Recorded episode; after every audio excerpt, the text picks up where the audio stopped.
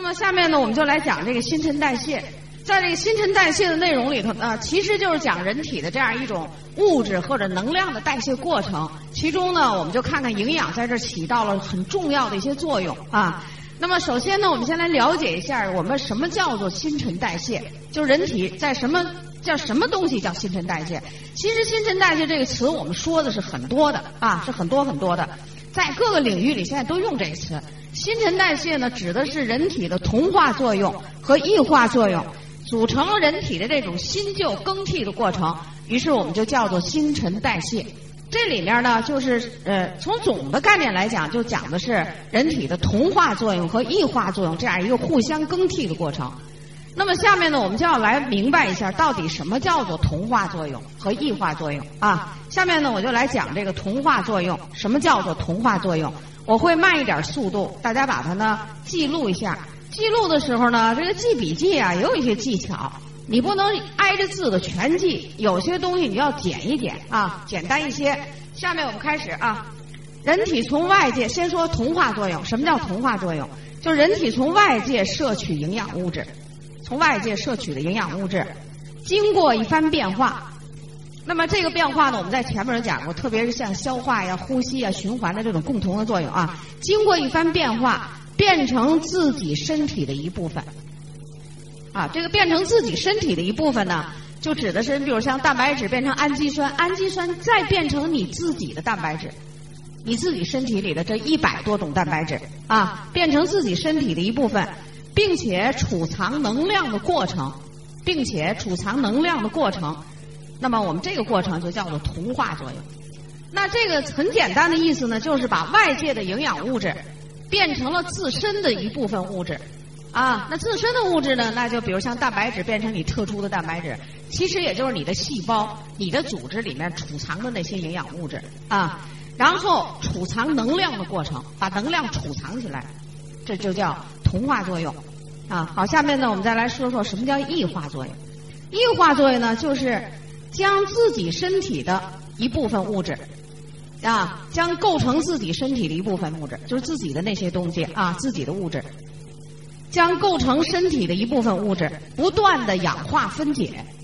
那氧化分解呢，就需要氧气，所以呼吸系统呢，我们就进讲过氧气的这个出出入入的这种过程啊，也就是呼吸气体交换的过程，你必须由呼吸系统来完成，来氧气先要带进来啊，不断的氧化分解。那么真正的氧化分解是在细胞里面进行的。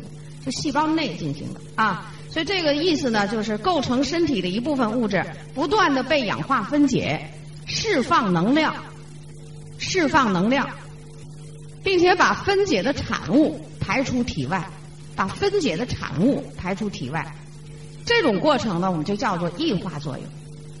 氧化分解呢是在细胞里面进行的，达到的目的呢是释放能量，啊，能量释放出来了。由于能量释放出来，其实我现在就是解释这句话啊，释放能量，那么人体呢，你就能保持体温。所以正常的人体，一个生活着的人，他的正常体温就在三十六到三十七度，啊，所以我们每天这温温的这个体温就是由这个能量来维持的，这是一大部分能量。还有一部分能量呢，就是给你进行生理活动，比如你大脑你得学习，你得记忆吧，眼球你得看看物体是吧？耳朵你得听声音吧。那如果能量不够的时候呢？那你可能视力也不是很好，耳朵听声音呢，那也可能这声音也就变得不很清晰了，对不对？这五脏六腑的运动呢，可能就都不好了，就是能量不够了。所以能我们吃食物的最后的目的，就是为了让你释放能量。我们昨天在讲到维生素、矿物质的这些产品课的时候。特别是 B 族维生素，最后给大家总结了一条，它什么目的呢？就是让你充分的利用食物。什么叫充分的利用食物啊？充分的利用食物就是让把食物的能量释放出来。那你吃了好多东西，你没有把能量释放出，你都把能量转变成脂肪储藏起来了，那你不得胖吗？是不是？你你身体肯定得胖啊。所以你发胖本身它就是一种新陈代谢不正常的表现啊。所以这个大家应该知道啊，这就是说这两个过程。那么这两个过程在我们人体里啊，就是这么不断的互相在这进行啊更替。那么我们下面呢看一个简单的这么一个图表吧。这个图表呢就说明了这个我们刚才讲的这个同化作用和异化作用之间的关系啊。这两个作用在人体里不断的更新过更新的这样反复的进行，那么它们之间的关系呢，就是互相依存的关系，互相依存的关系。那么这个图表呢，大家可以把它记下来啊。外界物质，那我们就是刚才把刚才的那句话，我们变了一个形式，让大家来理解理解。外界物质经过复杂的变化，变成自身的物质，啊，自身的物质呢又氧化分解，然后释放能量。释放能量的同时呢，我们就说了，它要产生废物，啊，产生废物。这个废物呢，也就是刚才我们大家说的，要分解产物排出体外。那废物就有很多，是不是？像二氧化碳是废物。像我们排出的尿是废物，尿里边呢主要有溶解在水里的废物啊。另外呢，水分如果不多，它不叫废物；如果水分多了，也是废物。多余的水也得出去啊。所以说要产生废物，这是刚才我们说的这个同化作用和异化作用的这整个在人体里的过程。它们之间的关系呢，我们叫做相互依存，相互依存啊。就缺了谁都不行。缺了哪一部分，人体就没有生命了，可以说是啊。大家看看，外界的物质在变成自身物质的时候呢，它是储藏了能量的，就这能量储藏进来了。那我们外界的物质就指的是食物啊。其实我们食物里边呢就有能量。大家知道粮食，你拿火一点，它可以着火，是不是？那粮食里的能量怎么变成你的能量呢？这就要通过同化作用。所以同化作用呢？就是它在这个变成自身物质的时候，它储藏了能量。那么储藏的这个能量去干什么用呢？那异化作用它释放能量，所以异化作用释放的能量呢，也就是同化作用储藏的能量，就是是同化作用储藏的能量，它才能把这能量去释放出去。可是你在进行同化作用的时候呢，它需要能量。你比如说，你胃肠道消化食物，分泌消化液。是不是它本身就得需要能量？那这个能量是哪儿来的呢？实际上也就是异化作用释放的能量。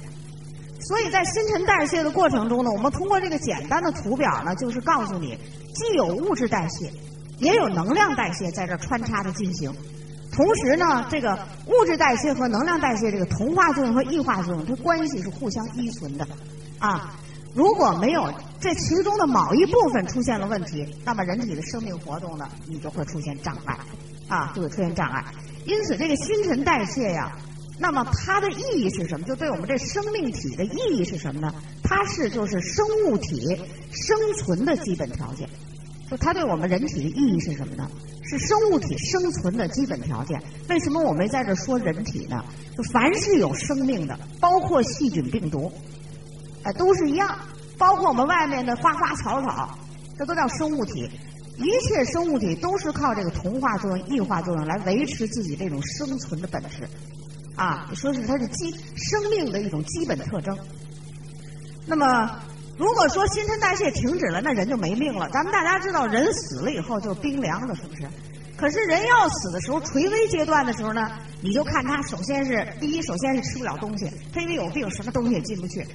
甚至有的人，你给他往里头打那个葡萄糖，都这这都往里流了啊！为什么呢？循环停了，都不往里流了啊！你给他输血，血就不往里头滴，因为什么？因为他心脏已经功能不行，血都不动了，是吧？所以这时候把我们的医生护士，一天急得都满头大汗，特别我们那管扎针的护士，那都急得都跺脚啊！这个不行，那个他什么不行？他血都不流了，你怎么给他扎呀？是吧？那么他不不能进去这样的物质，所以它能量慢慢就没有了。因此，人到这个垂危的病人，体温就逐渐的下降，逐渐的下降，整个没有能量了，人体生命就停止了，啊！所以最后当我们生命停止的时候呢，那人就是凉了。其实这就是大家都能理解的这个啊，它是我们生命的基本特征。所以说，没有这个没有这个问题了，那生命就停止了。其实我们这个生物体啊，在生命的特征中，这个新陈代谢的这个特征是最基本的。最基础的，除此之外，还应该有两个特征。一个特征呢，就是要有应激反应的特征，就是你对外界的刺激，或者是自己身体内部的刺激，你能反应出来，啊，这叫应激反应。你反应不出来了，那这是不是神经活动就停止了？啊，就神经活动停止。另外，你还要有一个特征呢，就是生殖的特征，要繁衍后代、生殖的特征。于是呢，这个生命体。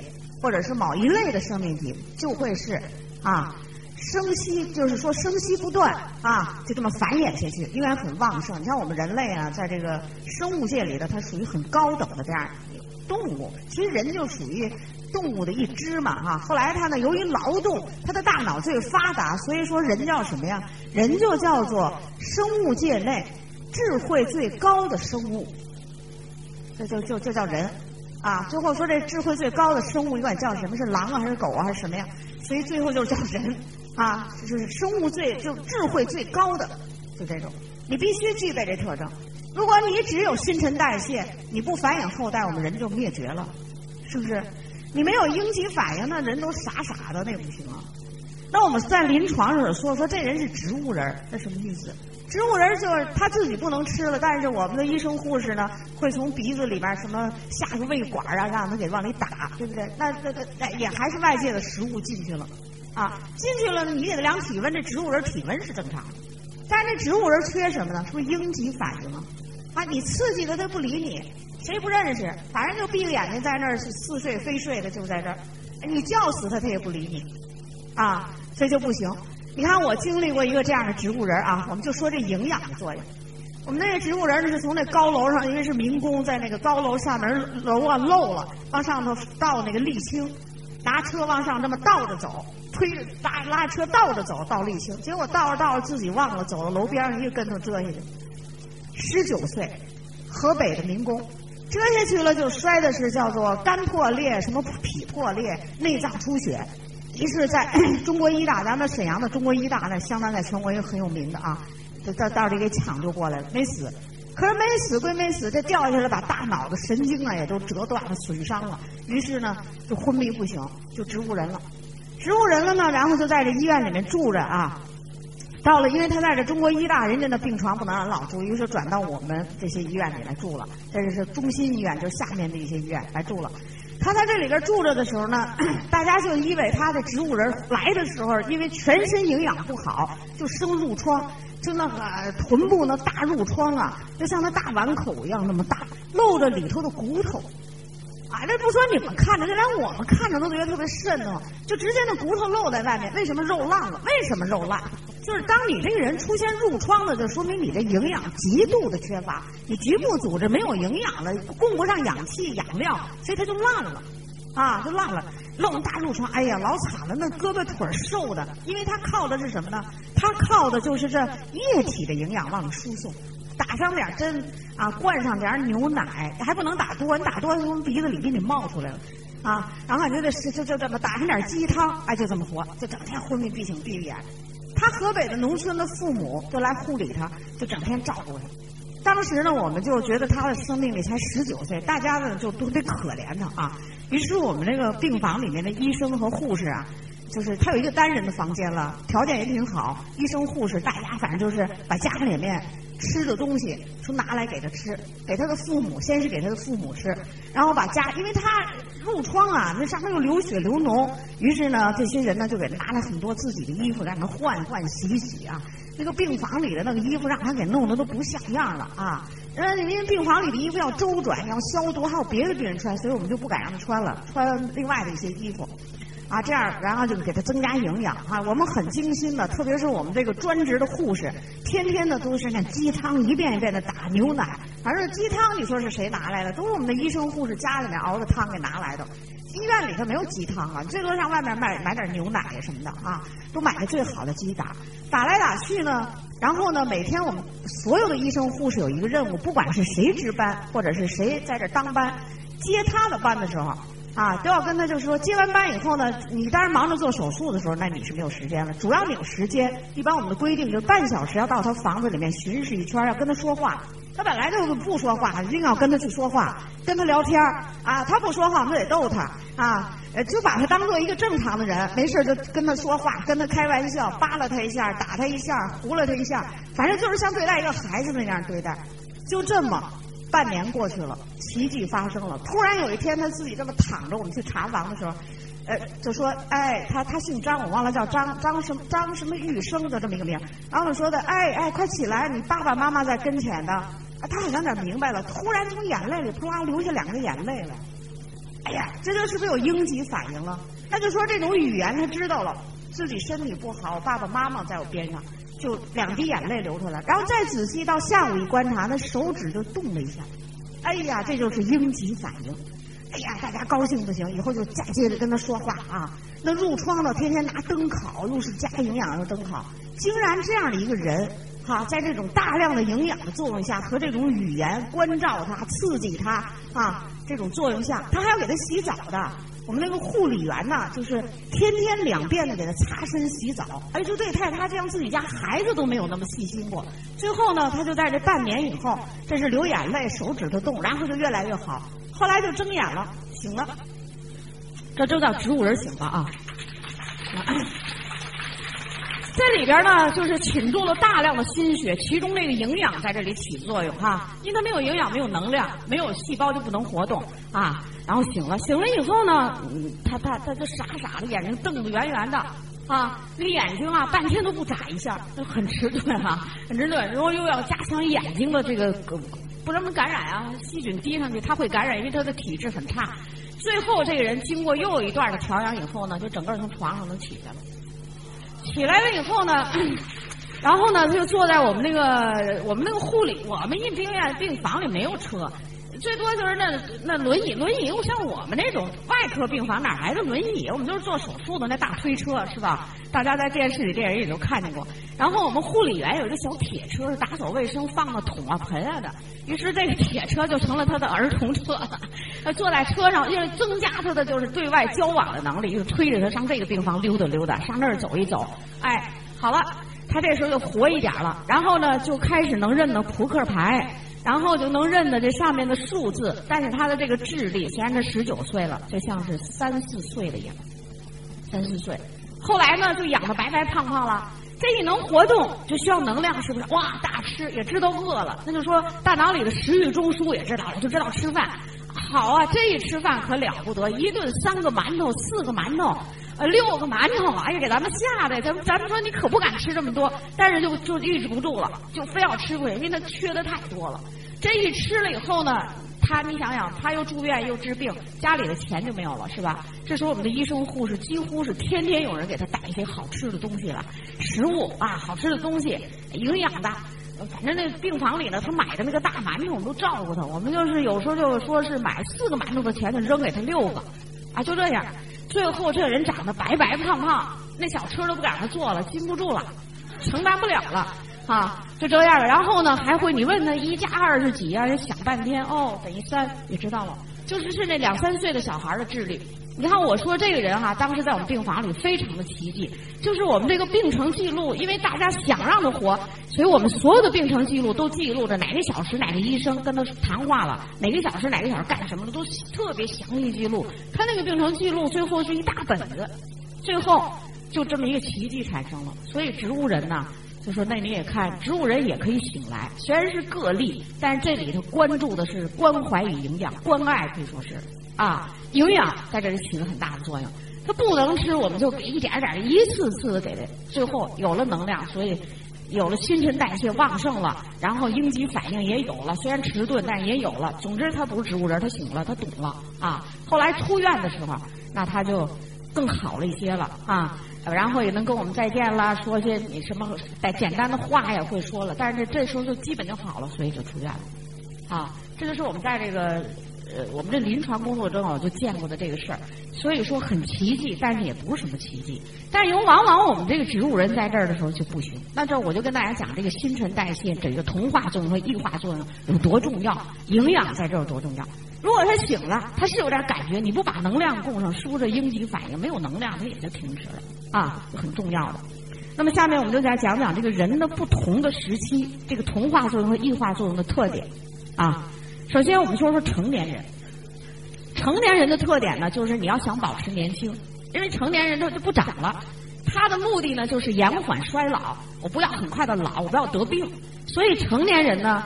你这个平时饮食补充营养的特点啊，或者同化作用、异化作用、物质能量代谢的特点，就是同化作用与异化作用要基本相等，要基本相等。你看，同化作用是把食物变成自己身体的一部分，异化作用是把身体的这部分再分解去产生能量，你基本相等，然后你这个人呢就比较年轻。啊，其实我们现在说你七十岁老了，你老什么呀？七十岁才是联合国规定那个年龄，刚进入老年人阶段。哎，六十五岁以后才叫年轻的老年人。所以你自己心态上，首先不能认为自己老了。啊，我不知道你们怎么想的啊？你看我这人呢，我这人心态特别好。我从年轻时候就心态好，你多大的事儿到我这儿，我就想想，哦，这可能是我的错，就没事儿了。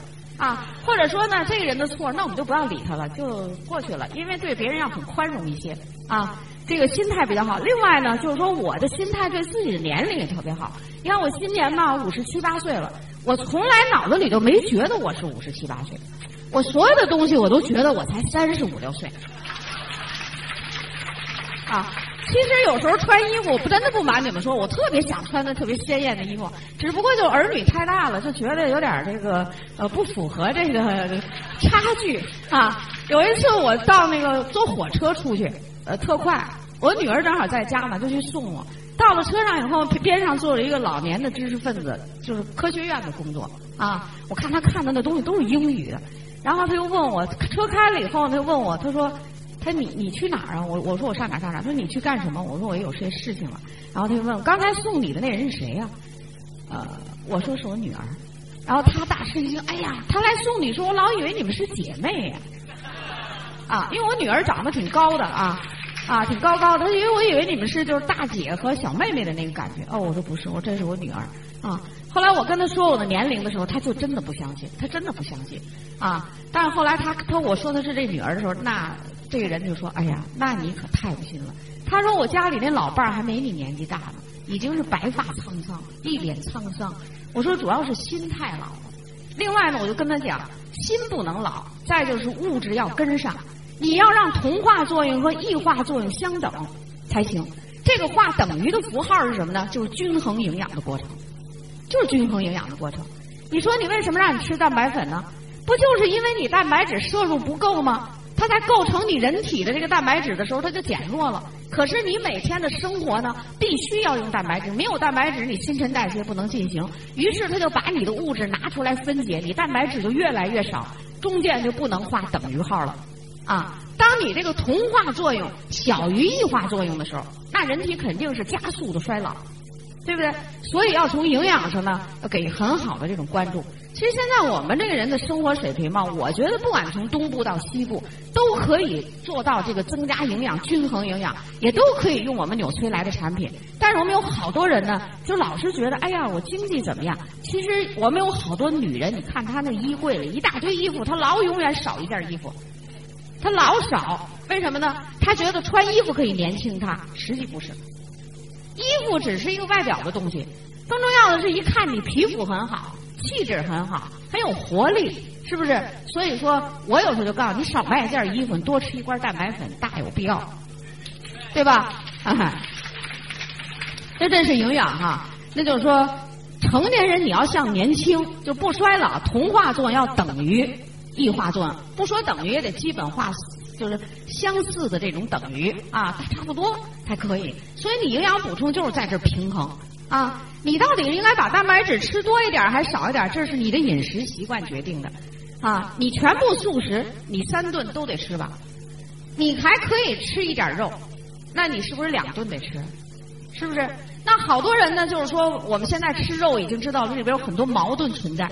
那你为什么就干脆可以不吃？特别像猪肉，你就别吃了。对不对？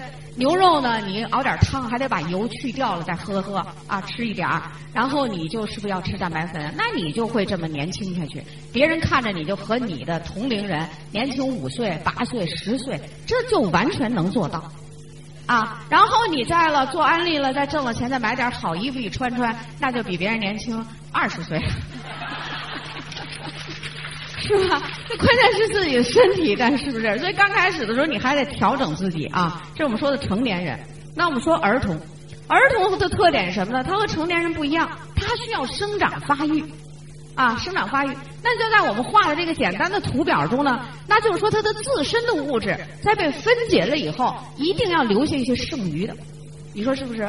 剩余的这些呢，才能去促进细胞的分裂，是不是？才能去长大，因为它没长成熟呢。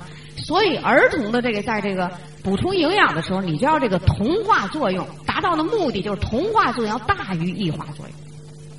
如果儿童不是这样，同化作用不能大于一些异化作用，也就是说，我们这个图表中自身的物质没有储备的很好，它肯定要异化，因为它肯定要氧化分解，要产生能量。那你这一缺了，那孩子就长得慢，对不对？所以要长高长壮，就得营养跟上。原因就是同化作用要大于异化作用，所以我们儿童营养补充食品，你看我们像马上要上市的这个儿童蛋白粉，一勺的含量就十克的蛋白质，啊，然后我们这个儿童的多种营养片，你看它这所有含的东西，跟我们成年人的几乎是相等的。你比如说 B B 一含量，我们成人是一点二，它是一毫克，就差这零点二。啊，你那个钙镁片里的锌的含量是三点三，它那阵是七毫克，为什么呢？就是它需要的多。啊，这个儿童吃的钙镁片一片的含量是二百七十毫克，咱们成人的是二百一十六点七毫克，那为什么呢？是不是还是因为它需要的多呀？啊，所以为什么要给孩子吃好的？就是因为要让他长。长的意思，过去我们从理论上不知道，但是我们在家庭生活中都知道给孩子吃好的。那我们现在升高到理论，就是同化作用要大于异化作用。啊，但是孩子有一个矛盾存在，他虽然需要营养的多，他是不是那胃肠道的功能没有发育好啊？所以你要给他猛吃猛喝呢，得他给你吐了，或者是泻了啊。然后呢，还有的会长出皮肤病啊。什么什么，那都是因为你营养调节的不对，啊，或者说呢，你吃的不对了，你能量过剩了，胖了，这都不叫茁壮成长。茁壮成长的孩子是既不能胖，要反应灵敏，要抵抗力强。要正常的生长发育才可以，所以说我们的营养补充食品在儿童这儿叫多用。假设说一个十六七岁的孩子，青春期的孩子，迅猛生长发育的孩子，他用的蛋白质啊、钙呀、什么维生素都要比我们成年人要多。为什么呢？虽然他从表面看来体重和你也差不多，高矮和你差不多，但是用的营养要多。我们昨天讲钙的时候告诉你，十岁以上的这个青少年补充钙，他就比这正常成年人多。是吧？这就是我们这儿童。下面我们再说说特殊的生理时期。特殊的生理时期呢，包括这个一般女性比较多，像女人呢，她就会有月经啊，啊，会有怀孕呐，会有哺乳啊这种特殊的生理时期。特殊的生理时期，人就消耗的多。消耗的多是什么呢？那就是同化作用大于了啊，异化作用大于了同化作用，这叫消耗的多。什么叫消耗？东西不得产生能量吗？你起码得保持你活着吧？那怎么办呢？你吃的不好，我就分解你自身的东西。所以我们这个女人在怀孕期间，你就觉得她苍老；生完孩子以后呢，觉得很老，老了一大块啊。那为什么呢？就是你的营养不够。你要生孩子，这个同化作用肯定大，它需要的能量大。再加上你怀孕的时候呢，另一条小生命它也要能量，它没有能量它不能长，对吧？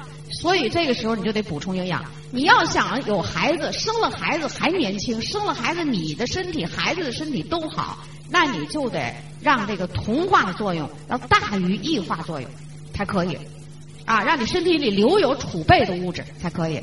所以在这种特殊的生理时期，营养补充食品是不是得多吃啊？按你多吃，为什么？你要达到是这个目的，啊，所以我们有好多朋友就说：“哎呀，我这个应该吃多少？吃多少？”我们瓶子上说的那个量是给谁吃的呢？瓶子上写的说每天什么一片到两片、三片这种量，就是给这些身体特别健康，只是因为你饮食中被破坏的、加工食物中破坏的，给你补充；你洗菜做菜的时候破坏的，给你补充。但是我们这个在日常生活中就非常健康的人，几乎没有。一般都在亚健康状态中，是不是？所以你在这个补充营养的时候呢，你要根据你的情况，可能就要比瓶子上吃的要多一片、两片、三片，甚至或有些人还要更多一点啊。所以这就没有什么奇怪的啊。所以我好多朋友他就问：哎呀，那个瓶子上说明才让我们吃这些，那你为什么让我们吃这么多？那你不是它不健康吗？我们不是想让你调整你这同化作用和异化作用吗？对不对？所以这就是特殊的时期，就这样，人生病的时期。生病的时期，你想想，比如说感染性的疾病，你是不是得发烧啊？你发烧是不是就咱释放的能量多呀？那人家的体温是三十七度，那你怎么成了三十九度了？那你每体温就比人多两度，这一天得有多少东西消耗啊？把你自身的物质消耗。你不补充营养，就这种消耗，大家知道生病以后人就觉得是瘦了，啊，憔悴了，衰老了。那为什么呢？那当然是因为你分解的能量多了。另外，你身体里头释放的这个能量是怎么回事呢？它有两种意义，一种意义说明你有病了有感染，另一种意义说明你身体里在打仗。是不是你的免疫功能那特殊的细胞在和细菌、病毒打仗？这要多少能量啊？啊，那么这时候消耗的多。所以在生病期间，你平时吃维 C，你吃四片六片，那你生病的期间你还不得多吃啊？对不对？你你你生病的时候呢？你看你有好多食物你都不能吃，那像蛋白粉，你是不是还得多加一点？你免疫功能那边的物质被损坏了很多，对不对？所以叫补。所以生病期间，你要想让自己康复。快一点康复好，那应该达到一什么呢？就是让我们正常成年人通过补充营养啊，来让你达到就同化作用、异异化作用越相等的这个时间越快，那你康复的就快，那你就不会受疾病的折磨，是不是？我们就达到这么一个作用。所以生病期间就要多啊，就要多用一些。那你明白这个道理呢？像我们有很多朋友呢，有些是我们的营销人员，有有些是我们的产品用户哈。那你明白这个道理了，那你在家里边就可以指导全家人的这个营养，全家人的饮食，全家人就要从中得益啊！全家人就要从中得益。这刚才我们讲的这个新陈代谢啊，在我们人体里的这复杂的过程，虽然我们是一种很通俗的语言给你讲，其实人体细胞里面。就是在进行能量释放的时候，就是我昨天说的，一分钟就要有上百次的化学反应在那哗哗进行，就要在不断的进行啊。好了，下面呢，我们呃就来讲讲各种物质的代谢啊，就是它在身体里最后都怎么代谢，大概的这个过程啊。首先呢，我们来想想蛋白质的代谢，这一个段呢需要大家呢能记记笔记啊，因为我们也是打字幕太多了，我们也是时真的没有时间啊。首先呢，我们先说蛋白质的代谢。蛋白质在我们人体里代谢是这样的：食物中的蛋白质，你你吃进去了，经过复杂的变化呢，它要变成溶于水的氨基酸。你可以画箭头，是不是？蛋白质画个箭头，它就变成氨基酸了。这个氨基酸就是我们人体加工蛋白质的原料，这个是原料。那么这个氨基酸呢，变成的这个氨基酸在人体的细胞内。啊，那它得得它跑到细胞里面去啊，在人体的细胞内，绝大部分的就要去修建细胞，修建这个细胞，或者我们叫修复组织，啊，那我们这个人体细胞的细胞膜啊、细胞质啊、细胞核啊，就需要大量的蛋白质，那你就得去修建。比如说你这细胞，昨天我们说的细胞膜上有门、有窗户、有通道，那你是不是得蛋白质去组合它、去修建它？哎，所以绝大部分的都去。做这种细胞的修复工作，那么它修复的好，你每一个细胞的寿命长，它的功能强，那你这生命力是旺盛的，那你的寿命就会延长，啊。另外还有一部分也是这绝大部分蛋白质做的第二个工作，就是保证我们细胞外面，细胞外面的蛋白质的合成。那细胞外面的蛋白质的合成那就很多了，比如我们这两天在讲，昨天在讲课涉及到的，比如说血浆。血浆里有蛋白质啊，对不对？血细胞就得在这血浆里活着，啊，这个液体里蛋白质就得滋养我这个细胞，那你就得有。哎，组织液里面，比如说昨天我们说的这个透明质酸呐，组织液里头有大量的蛋白质，对吧？你看那个烧伤的病人，呃，他倒不是拉破了，他是烧伤了。你看起那大泡，哗哗哗流水，是不是？那流的那水是什么？就是组织液。细胞里的液体和组织的液体，这里含有大量的蛋白质。这烧伤的病人，你不给他补充蛋白质，他怎么能康复呢？对不对？所以我们在这个呃医医院里边，医生治病的时候，像我们这种外科医生就比较注重营养。如果我们不想让做完手术了或者烧伤，比如我我们康复不了，那我们就是营养没跟上。所以我们有经常考察一个题目，就是你如何给病人来增加营养、补充营养。那我们的老主任呢，成天跟我们早上老提问。就老提问，问了这个问那个，为什么就增加？你这烧伤病人为什么今天没给用什么什么东西啊？没用血浆蛋白啊？把那临床医生给问的一愣一愣的。你不用血浆蛋白，他他怎么活呀？那流出来那么多水，你没看见吗？这一顿的给呵斥一顿，这临床医生哗哗蛋蛋白上，但是那什么血浆制品，是吧？一瓶一小瓶就是四百多块钱。那你说你一礼拜打两次行，那你也不能天天每顿吃啊。刚我们蛋白粉就有一好处，我们可以每顿让他吃啊，对不对？啊，所以这就是说，在这治疗中啊，经常有这样的事情发生啊。但是我们有好多医生呢，他治疗他他能想得起来，你让他跟平时病人说说营养，他可能就没有这个知识了啊。一个是他的时间也也也有也有也有问题，也很忙，然后呢，他也没有这种观念。所以我们有好多病人，如果增加营养了，就我刚才说那植物人，他就能能这样。如果你不增加营养了，就在医院里住上，没完没了的住上。那最后可能就是面临的死亡，是不是？那就是蛋白质要去修建细胞，这是一个。另外，我们刚才说的这些液体叫什么呢？叫细胞外液，就细胞外面的液体需要大量的蛋白质。极少的一部分，啊，极少的一部分蛋白质也会被氧化分解，也会被氧化分解。氧化分解呢，它也可以产生能量，也可以产生能量，也可以产生废物。能量一只要有了就有废物。那这个废物是什么呢？蛋白质的废物就是水，一个二氧化碳是它的废物。另外，它还有一个特殊的废物，叫含氮的废物，含氮的废物。啊，这个含氮的废物，它和我们吃的其他东西的废物不一样，它能溶解在水里，所以必须通过排尿把它排出去。所以不排尿是不是这也不行啊？排尿少也不对呀，对不对？哎，所以要通过排尿把它排出去。那么你怎么在吃这一勺蛋白质粉以后，你让它干的都是那个大部分的工作？最好蛋白质别氧化分解，对不对？氧化分解不浪费了吗？你怎么能让这蛋白质就去做这种大量的工作，给你修建细胞、组织这个细胞外液呢？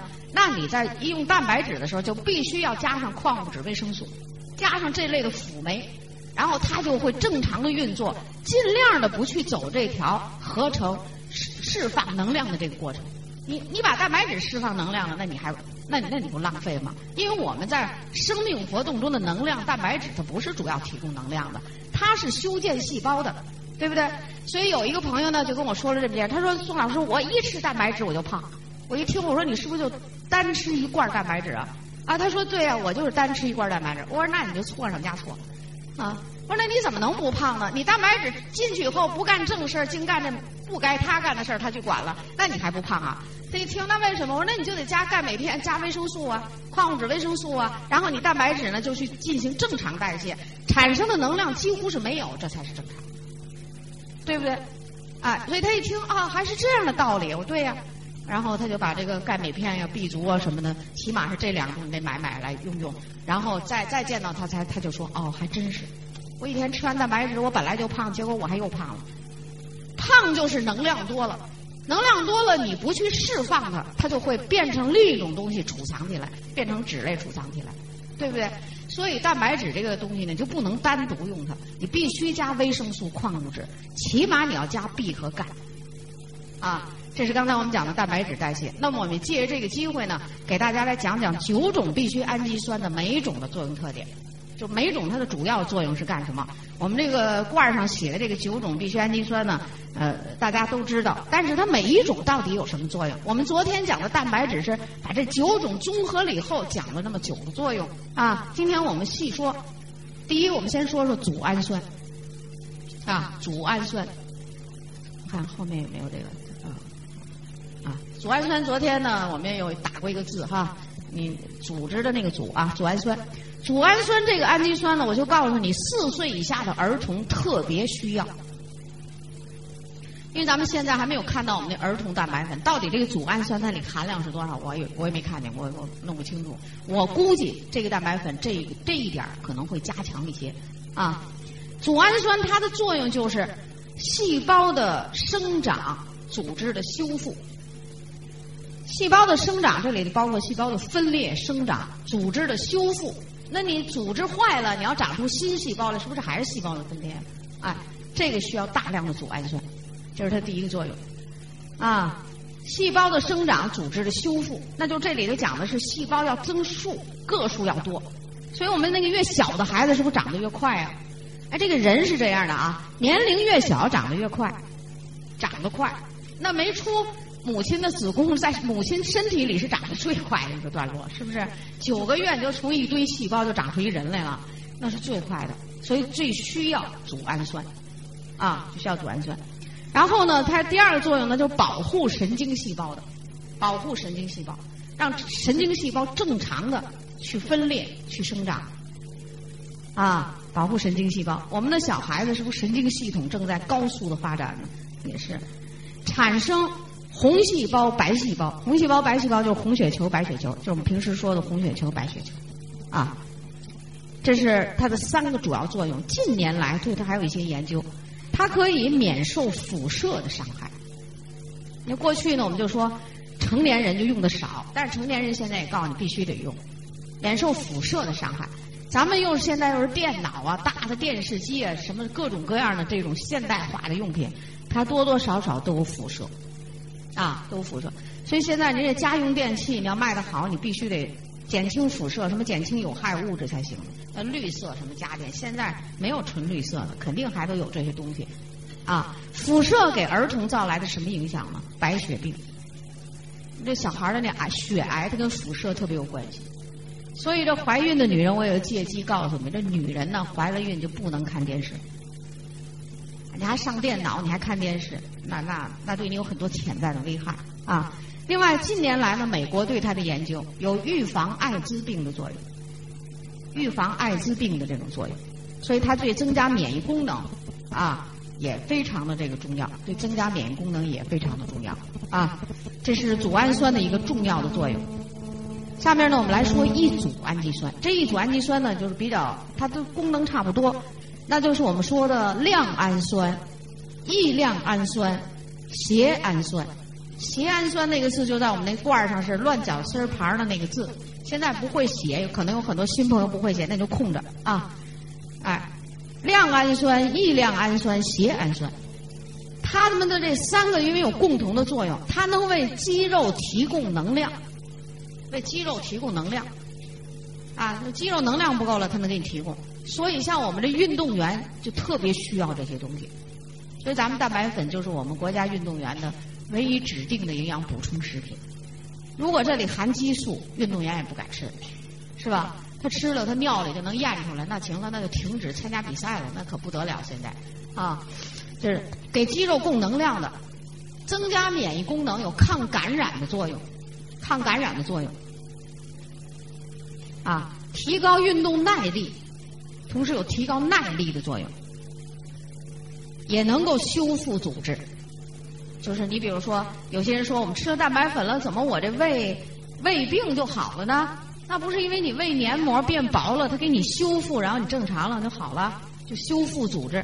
你伤口了拉破了，开做手术开刀了，你想伤口长得好，这不得修复组织吗？这三种需要的都很多啊。另外在这儿告诉大家，你说这异亮氨酸，就是亮氨酸里异亮氨酸啊，异亮氨酸是形成血红蛋白的必须。就是它形成血红蛋白的时候，这是一个必须的原料。